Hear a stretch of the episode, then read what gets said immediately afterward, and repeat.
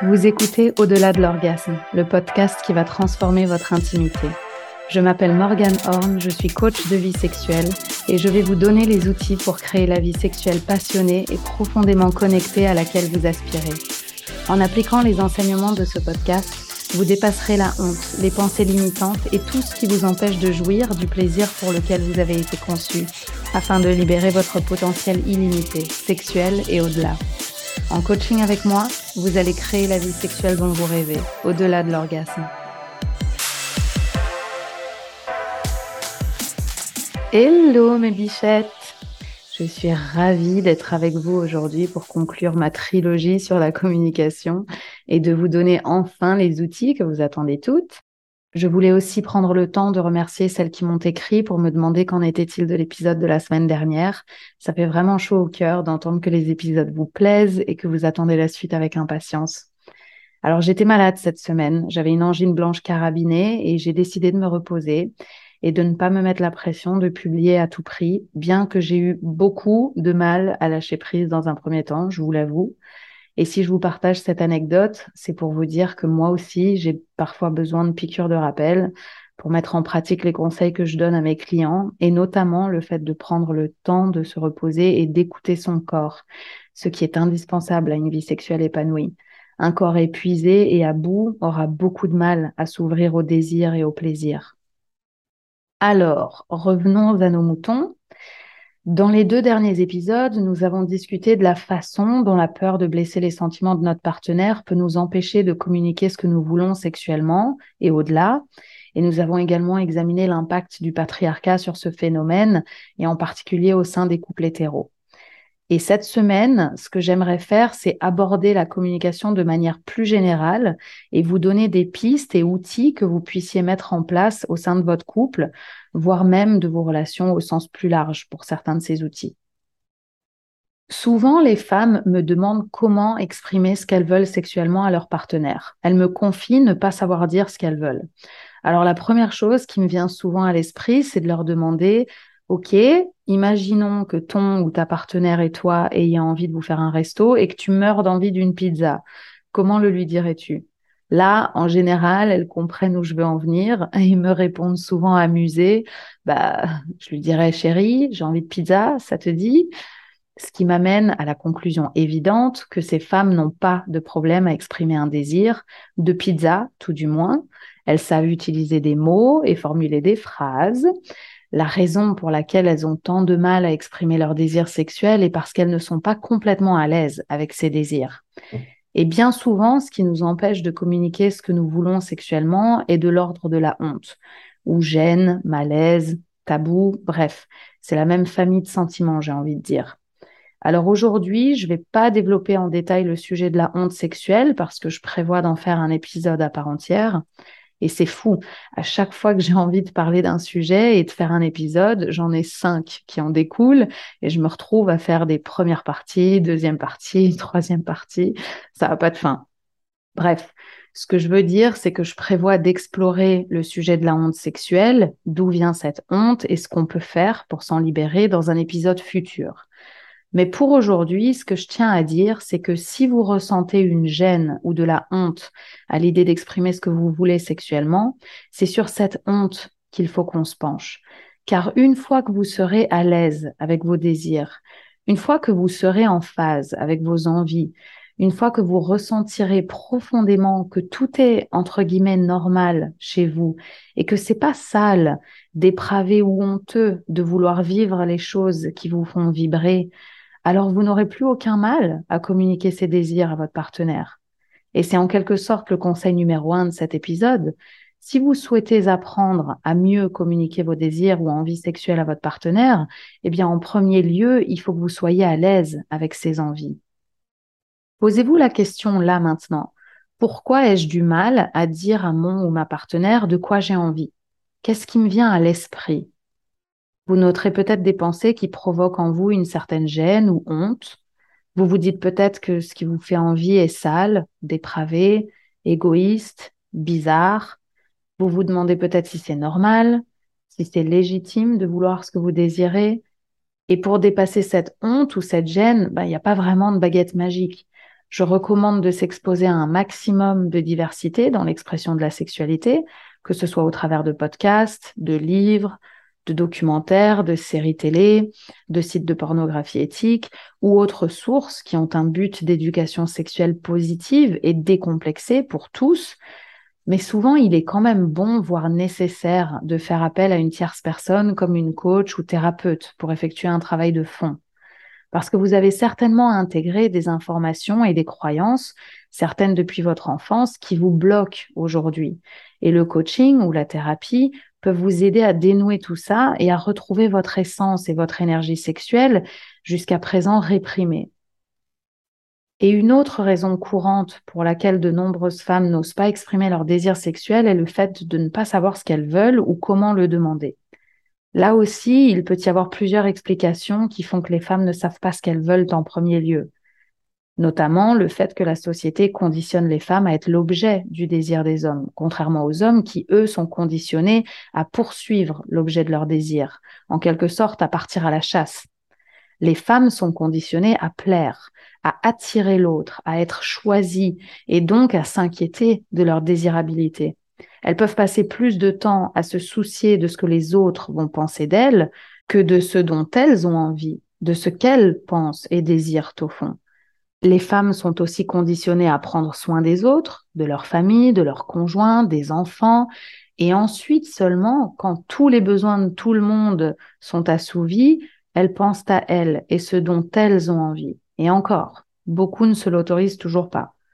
Et sexuellement, c'est flagrant, d'autant plus au sein des couples hétéros. Les femmes se soucient souvent de la satisfaction de leur partenaire au détriment de la leur.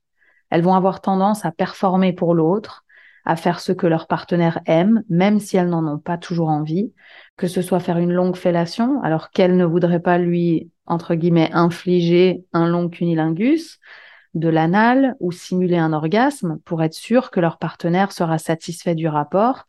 Alors, je dis pas qu'on ne peut pas prendre son pied et adorer la fellation ou l'anal, bien au contraire. Mais combien de femmes le font pour leur partenaire, alors que ça ne les excite pas plus que ça? Mais en revanche, ne demanderaient jamais à leur partenaire de faire un truc qui ne les excite pas ou ne leur donne pas du plaisir directement. Puis, il y a le facteur apparence physique aussi, où les femmes peuvent avoir tendance à se soucier de ce que leur partenaire va penser de leur apparence et si ça va lui plaire? J'ai le ventre flasque et si ça le dégoûte, s'il me prend comme ça, il va voir ma cellulite. Sous cet angle, je suis plus grosse. J'ai pas de sein, il va pas kiffer mieux vaut tamiser la lumière, mieux vaut éviter cette position, et tout ça au détriment de leur plaisir, bien sûr, et de manière complètement disproportionnée, car la plupart n'exigeraient pas autant de, entre guillemets, perfection de leur partenaire que ce qu'elles s'imposent. Bref, les femmes vont avoir tendance à se soucier davantage de la satisfaction et du plaisir sexuel de leur partenaire que du leur. Alors, il est évident que je fais des généralités. Et si vous ne vous reconnaissez pas du tout dans ce portrait, c'est génial. Ça veut dire que vous avez appris ce qui vous plaît sexuellement, ce qui ne vous plaît pas, et que vous vous sentez à l'aise avec le fait d'exprimer ce que vous voulez ou à contrario, de refuser de faire ce qui ne vous plaît pas. Mais si au contraire, vous hésitez à communiquer vos envies à votre partenaire parce que vous ne savez pas ce que vous voulez, je vous invite à la curiosité et à l'exploration de soi et c'est le deuxième conseil du jour. Pour pouvoir communiquer vos désirs sexuels, il faut d'abord les connaître. Et pour cela, il faut s'explorer. Et quand je dis s'explorer, je l'écrirai S explorer, mais aussi en un seul mot la contraction du mot sexe et le mot exploration. Mettez un instant de côté la satisfaction et le plaisir sexuel de votre partenaire et autorisez-vous à penser à vous. Qu'est-ce qui vous excite? Qu'est-ce qui vous procure du plaisir? Où aimez-vous être touché? Comment aimez-vous être touché? Avec quoi aimez-vous que l'on vous touche? Y a-t-il des contextes ou des lieux qui vous excitent particulièrement, des scénarios ou des jeux de rôle? Pour le découvrir, je vous invite à vous faire l'amour, à explorer votre corps avec vos mains, avec des sextoys ou autres objets. Vous pouvez aussi regarder du porno éthique, écouter des podcasts ou lire des romans érotiques, fantasmer et imaginer des scénarios qui vous excitent. Et bien sûr, vous pouvez explorer votre plaisir avec votre partenaire si vous vous y sentez prête. mais ça peut aider de le faire seul dans un premier temps. Et plus vous apprendrez ce qui vous excite en termes de contexte et ce que vous aimez précisément en termes de toucher, de position, de pression, de caresse, de pénétration, plus vous serez à même de guider votre partenaire. Imaginez que vous emménagez dans une nouvelle propriété et demandiez au déménageur de placer les meubles et autres objets sans aucune indication de votre part. Alors ok, ils peuvent deviner que le canapé va dans le salon, les poêles à la cuisine, mais ils vont pas savoir dans les détails comment vous voulez et aimez disposer de chacun de vos effets personnels. Alors, je ne sais pas si l'exemple des déménageurs est le mieux qu'on puisse trouver. C'est peut-être pas ce qu'il y a de plus sexy, mais en tout cas, c'est le premier truc qui m'est venu aujourd'hui euh, à l'esprit. Et je pense que ça illustre quand même assez bien ce que je veux dire. Votre partenaire peut se douter de certaines choses qui peuvent vous donner du plaisir ou vous exciter, mais il ou elle ne peut pas tout deviner non plus. Et puis chaque corps est différent et ressent les choses différemment. Chaque personne a un imaginaire qui lui est propre, avec son lot d'envie et de fantasmes. Chaque personne a un vécu et son lot de traumatismes ou d'expériences désagréables. Alors je vous encourage à explorer votre jardin secret pour pouvoir y inviter votre partenaire et le ou la guider le long des sentiers. Encore une super illustration. Je suis clairement inspirée aujourd'hui, ou pas. Donc, pour résumer cette première partie, si vous souhaitez apprendre à mieux communiquer vos désirs ou envies sexuelles à votre partenaire, il faut dans un premier temps que vous sachiez ce que vous voulez, ce que vous aimez, que ce soit d'un point de vue contextuel, mais aussi charnel. Puis, il faut que vous soyez à l'aise avec ces envies et ce qui vous procure du plaisir, que vous soyez décomplexé, en harmonie et en phase avec ces désirs. Alors, une fois qu'on sait ce qu'on veut et qu'on est en phase avec notre désir, voyons concrètement ce qu'on peut faire pour instaurer une meilleure communication au sein du couple. Je vais vous donner maintenant plusieurs conseils ou pistes qui vont favoriser un échange constructif et efficace. Efficace dans le sens que cet échange aura plus de chances de conduire et d'aboutir au résultat que vous espérez. Un premier conseil de communication que j'aimerais vous donner, c'est d'appuyer sur ce qui fonctionne plutôt que ce qui ne fonctionne pas et pourquoi vous en voulez davantage. Quand on aimerait que notre partenaire fasse quelque chose de différent, on va vite avoir tendance à dire ce qui ne va pas, puisqu'on aimerait que ça change, justement. Et le problème avec ce mode de fonctionnement, c'est que l'autre va avoir tendance à se sentir attaqué, critiqué et à se braquer. Et on se prend une porte, on va avoir le sentiment de parler à un mur. Alors, au lieu de dire, par exemple, tu ne prends jamais le temps de me caresser ou de me faire un cunilingus, tout ce qui t'intéresse, c'est que je te fasse une fellation, qu'on aille droit au but, et ça, ça m'excite pas, je ne jouis pas, ça ne marche pas. Essayez plutôt Chérie, j'aime quand tu prends le temps de caresser et d'embrasser mes seins, quand tu parcours mon corps tout entier, quand tu passes du temps à me faire un cunilingus parce que je me sens désirée, je sens que tu as envie de mon corps et que tu le désires et ça, ça m'excite, ça me donne un max de plaisir et ça me donne encore plus envie de toi. Dans les deux discours, votre intention est la même, de demander plus de caresses, plus d'attention, plus de temps passé à vous donner du plaisir, mais la façon de le demander est complètement différente et aura plus de chances d'être bien reçue et d'aboutir à ce que vous souhaitez. Vous pouvez faire le test tout de suite. Imaginez que votre partenaire vous dise Tu ne m'excites pas, tu ne prends pas assez le temps, tu ne me touches pas au bon endroit, tu ne penses pas à mon plaisir, tu ne fais jamais ce que j'aime, on fait toujours la même chose, on fait toujours ce que tu aimes, tu ne m'embrasses plus, tu ne me complimentes pas, tu ne me dis pas ce que tu penses. Ça va pas du tout avoir le même effet que si votre partenaire vous disait j'ai adoré la fois où tu m'as touché comme ça. On pourrait refaire ça plus souvent et plus longtemps, j'adore. Je peux te prendre la main et te montrer ce que j'aime, ça m'excite. J'ai remarqué qu'on s'embrassait plus avant et ça me manque, j'aimerais qu'on prenne plus le temps. Quand tu partages avec moi ce que tu penses, ça m'aide à me sentir plus proche de toi. Quand tu me complimentes, j'ai vraiment l'impression que tu me désires et être l'objet de ton désir, ça m'excite et ça me donne envie de toi. Je vais pas vous en faire 150, mais vous voyez où je veux en venir. Vous pouvez exprimer les mêmes besoins et envies, mais en vous focalisant sur ce qui marche et pourquoi vous en demandez davantage, vous ouvrez la porte du champ des possibles et il y a plus de chances que votre partenaire y soit réceptif ou réceptive. Et ça m'amène à un deuxième conseil qui est d'inclure votre partenaire dans le pourquoi. Je vous invite à expliquer à votre partenaire en quoi ce désir est pour vous deux. Alors, ça ne veut pas dire qu'on ne peut pas vouloir quelque chose uniquement pour soi. Je suis la première à encourager les personnes et surtout les femmes à penser à soi, à s'écouter, à s'explorer, à poser des limites, à apprendre à dire non, à prendre du temps pour soi, à prioriser son plaisir, à s'autoriser d'exister individuellement. Mais lorsqu'on communique un désir sexuel à notre partenaire, j'encourage les couples à expliquer à leur partenaire en quoi ce désir est pour les deux.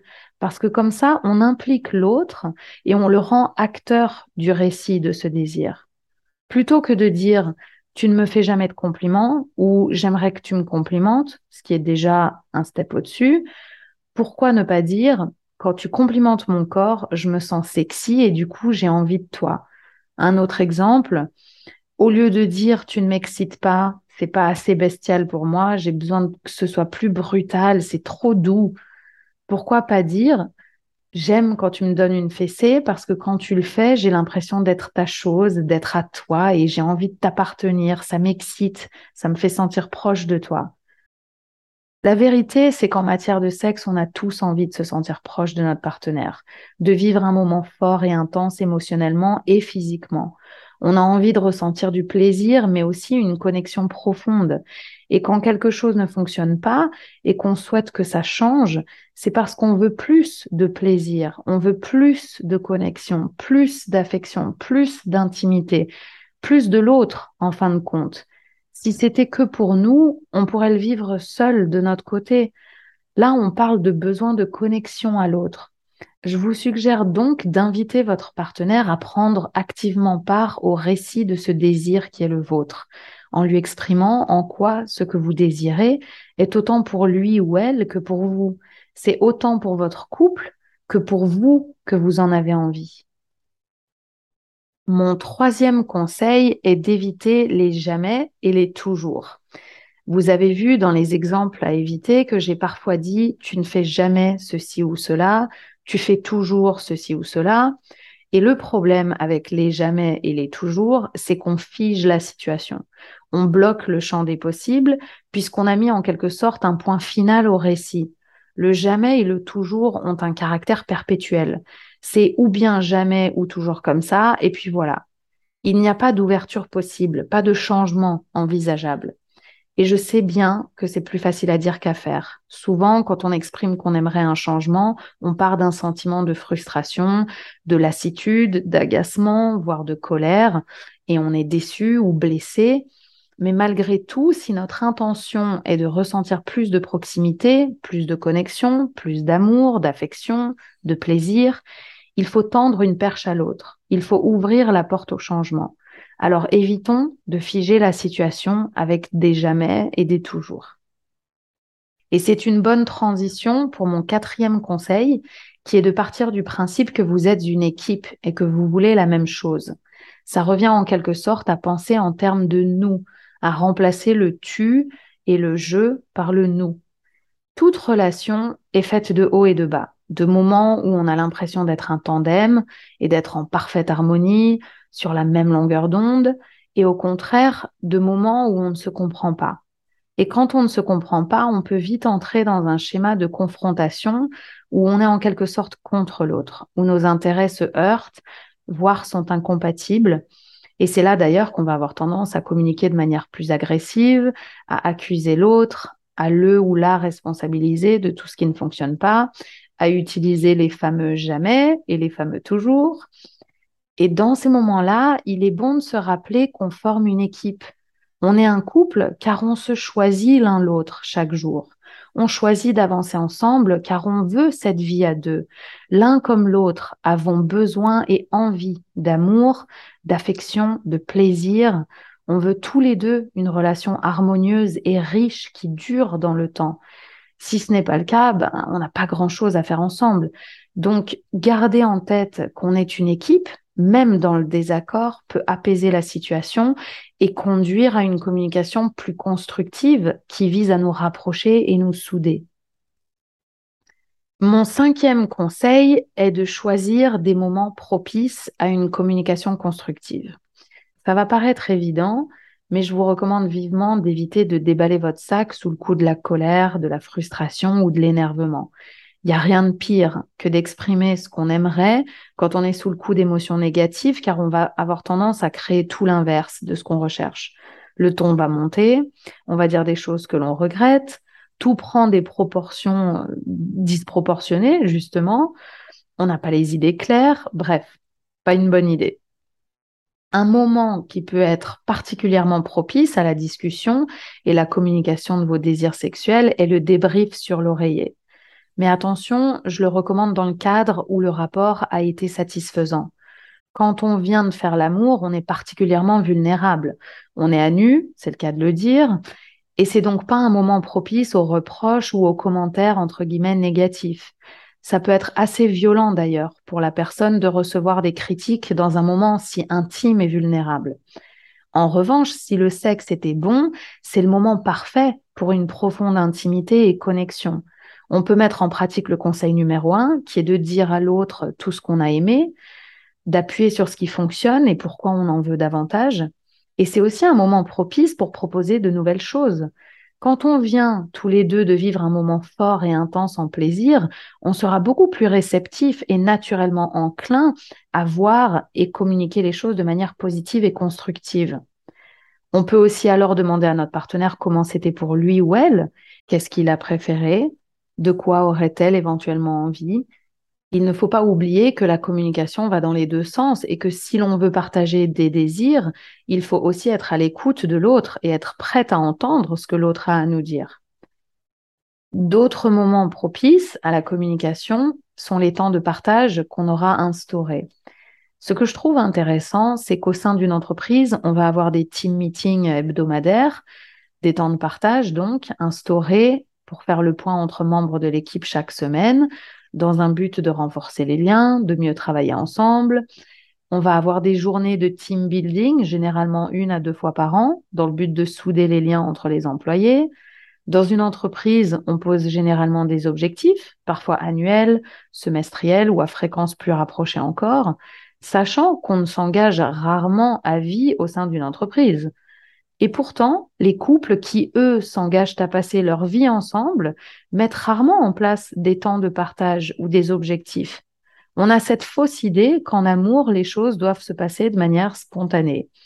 Et là aussi, je compte faire un épisode sur le mythe de la spontanéité dans le sexe, mais là, j'en parle principalement dans le cadre de la communication.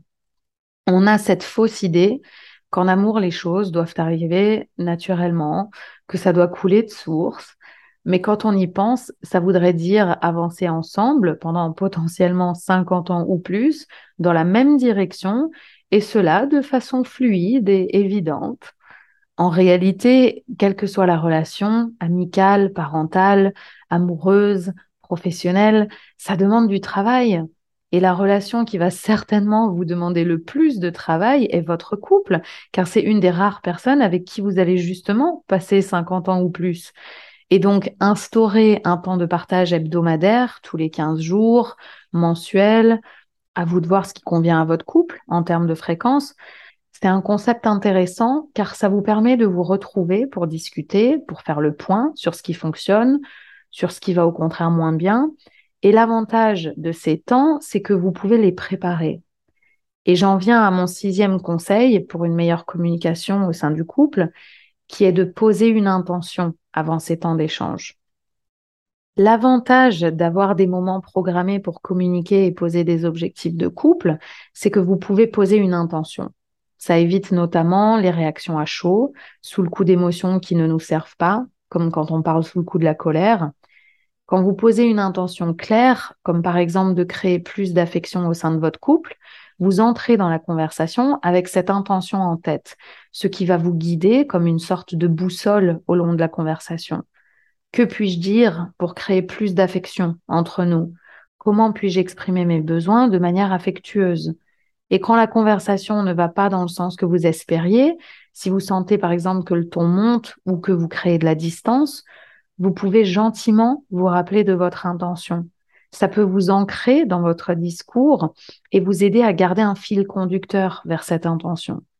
Et ce principe s'applique au-delà de la communication. J'essaye pour ma part de vivre avec intention au quotidien. Alors, je le fais euh, clairement pas toujours parfaitement, mais j'essaye de poser une intention avant chaque chose. Pour ma séance de sport ce matin, par exemple, ou l'enregistrement de ce podcast, ça me permet d'être plus ancrée dans le moment présent, d'être plus attentive et curieuse, de vivre plus intensément et d'être plus maître des événements de ma journée, plutôt que de les subir ou d'y réagir. Je décide en amont de comment et pourquoi je veux vivre un moment en particulier. Et j'en viens à mon septième conseil, qui est de se concentrer sur un point à la fois. Je vous encourage, dans la mesure du possible, à ce que votre intention se limite à une chose précise. Quand on exprime nos désirs à notre partenaire et surtout quand on demande à ce que quelque chose change, on peut vite en rajouter des couches et tout mélanger. C'est un peu le principe de l'évier qui se remplit de vaisselle sale au point de déborder et qu'on n'arrive plus à rien laver.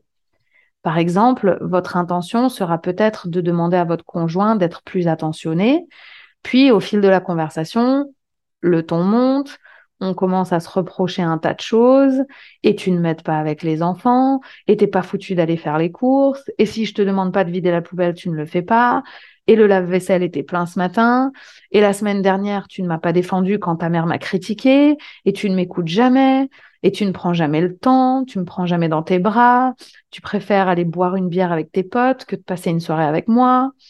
Imaginez que chaque reproche soit une assiette sale l'évier déborde. Et le résultat, c'est que non seulement on se dispute, on s'éloigne, et un fossé se creuse, mais en plus, on ne va probablement régler aucun de ces problèmes. Alors que si on s'était concentré sur un point, on aurait eu plus de chances d'être écouté et de faire avancer les choses. Trop d'informations tue l'information. C'est encore un des avantages de ces temps de partage que vous aurez instaurés, parce que quand vous savez que vous allez bientôt parler car vous le faites une fois par semaine, par exemple, vous aurez moins tendance à réagir à vos émotions et à parler sur le coup de la colère ou à avoir ce sentiment d'urgence de tout régler tout de suite, parce que c'est plus facile de se limiter à un point quand on sait qu'on aura bientôt la possibilité de parler d'autres besoins ou envies. Et j'en viens à mon huitième et dernier conseil, qui vous sera familier si vous avez écouté les épisodes précédents de ce podcast, qui est d'accepter que votre partenaire ait sa réaction. On ne peut jamais contrôler comment les autres vont recevoir notre message, comment ils vont réagir à nos demandes. Vous pouvez avoir les meilleures intentions du monde et vous prendre une porte malgré tout.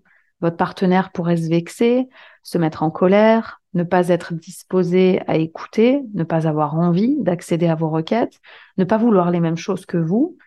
C'est une éventualité à laquelle se préparer et là, j'ai plusieurs petites choses à dire. En premier lieu, je vous recommande, dans la mesure du possible, de communiquer avec amour pour vous et votre conjoint ou conjointe. Comme ça, quelle que soit sa réaction, vous serez votre meilleur allié, car vous saurez que vous aviez les meilleures intentions du monde. Et ça, ça vous évitera de vous en vouloir, d'avoir agi plus impulsivement, par exemple. Agir avec amour est toujours la meilleure des options, même si je vous le concède, c'est pas toujours la plus facile. Mais agir avec amour, ça peut aussi vouloir dire mettre des limites ou dire non. Attention de ne pas confondre agir avec amour avec le fait de dire oui à tout malgré nous. Parce que là, clairement, on n'agit pas avec amour envers nous-mêmes. On s'ignore, au contraire. En deuxième lieu, j'ai envie de dire que ne pas toujours vouloir les mêmes choses n'est pas dramatique en soi. Il faut se rappeler qu'un couple, c'est avant tout deux êtres distincts qui s'unissent, mais bien deux personnes séparées et différentes qui ont chacune ses besoins, ses envies, et il est naturel qu'on ne soit pas sur la même longueur d'onde sur tout et tous les jours. Une relation sans conflit ni concession n'existe pas. L'important est d'y trouver son compte et en quelque sorte que cette relation nous apporte globalement ce que l'on recherche d'une relation. Et pour plus de conseils pratiques sur quoi faire quand notre partenaire ne nous satisfait pas ou ne veut pas les mêmes choses que nous, je vous invite à écouter l'épisode 3 du podcast et à télécharger votre workbook gratuit sur mon site internet à l'adresse www.morganhorn.com slash matériel gratuit au pluriel. Et je rajouterai le lien en note de cet épisode. En troisième et dernier lieu, accepter que votre partenaire ait sa réaction, c'est aussi être ouverte au dialogue et être disposée à entendre vous aussi ce qu'il ou elle a à vous dire. Ce n'est pas tout de vouloir communiquer nos désirs, il faut aussi que nous soyons prêtes à entendre ce que notre conjoint ou conjointe a à nous dire. Mais là aussi, attention, écouter et être disposé à faire des concessions ne rime pas avec tout accepter et s'oublier en cours de route. Aucun extrême n'est bon et l'idée, c'est de chercher à trouver un équilibre. Voilà pour aujourd'hui, mes bichettes. On va faire un petit résumé parce que je vous ai quand même bombardé d'informations. En résumé de cet épisode, si vous souhaitez apprendre à mieux communiquer vos désirs à votre partenaire, il est préférable que vous sachiez ce que vous voulez, ce que vous aimez, que vous vous connaissiez et connaissiez votre plaisir. En gros, que vous sachiez ce que vous kiffez, quoi. Et pour cela, je vous invite à la sexploration. Puis, il est désirable que vous soyez à l'aise avec ces envies et ce qui vous procure du plaisir. Il faut dénouer les complexes, guérir les blessures et briser les tabous et la honte afin que vous aimiez ces désirs. Puis, pour ce qui est de la communication, je vous invite à appliquer les conseils suivants. Appuyez sur ce qui marche et pourquoi vous en voulez davantage. Incluez votre partenaire dans le pourquoi et invitez-le ou invitez-la à jouer un rôle actif dans le récit de votre désir. Évitez-les jamais et les toujours partir du principe que vous êtes une équipe et que vous voulez la même chose, penser en termes de nous, choisir des moments propices à une communication constructive, comme par exemple le débrief sur l'oreiller, ou instaurer des temps de partage hebdomadaires, mensuels ou à la fréquence qui vous convient. Poser une intention avant ces temps d'échange, se concentrer sur un point à la fois et éviter le principe de l'évier qui déborde de vaisselle sale, et puis accepter que votre partenaire ait sa réaction, communiquer avec amour, avec intention, mais être disposé à écouter vous aussi et à l'éventualité que votre partenaire n'ait pas la réaction espérée. Et je pourrais ajouter un neuvième conseil qui est de ne pas vous mettre la pression. Ces conseils ont pour but de vous aider dans vos échanges avec votre partenaire, pas de vous flageller quand vous ne vous y tenez pas à la perfection. Il faut pas perdre de vue que la vie, c'est 50-50, ok? et y compris la communication avec la personne que vous aimez. Vous allez vous emporter par moments, vous allez réagir à vos émotions, vous allez dire des choses que vous regrettez ou qui auront l'effet inverse de ce que vous recherchez. Et ça, c'est naturel. Vous êtes un être humain tout en couleurs et émotions. Mais pourquoi pas essayer cette semaine de mettre en pratique ces conseils? Pensez à quelque chose que vous aimeriez communiquer à votre conjoint ou conjointe. Un désir, un besoin, Choisissez un moment propice à le lui dire et posez une intention. Dans quel but souhaitez-vous communiquer cette envie? Que souhaitez-vous créer? Puis demandez-vous comment vous pouvez le lui dire avec amour et de façon à appuyer sur ce qui fonctionne et aussi en quoi ce désir est-il pour vous deux? Voilà mes bichettes, je vous embrasse et vous dis à bientôt. Si vous avez aimé cet épisode, partagez-le autour de vous, ajoutez une note et un commentaire et aidez à faire passer le mot à toutes les femmes qui ont besoin de l'entendre. Je suis si reconnaissante de votre écoute. Merci à vous toutes. Et si vous souhaitez approfondir ce travail, réservez votre séance découverte avec moi sur www.morganhorn.com. Ça s'écrit M-O-R-G-A-N-E H-O-R-N.com. Nous échangerons autour du sujet qui vous tient à cœur je partagerai mon approche de coaching et répondrai à toutes vos questions afin que vous puissiez vous lancer et créer la vie sexuelle dont vous rêvez. Je vous dis à bientôt.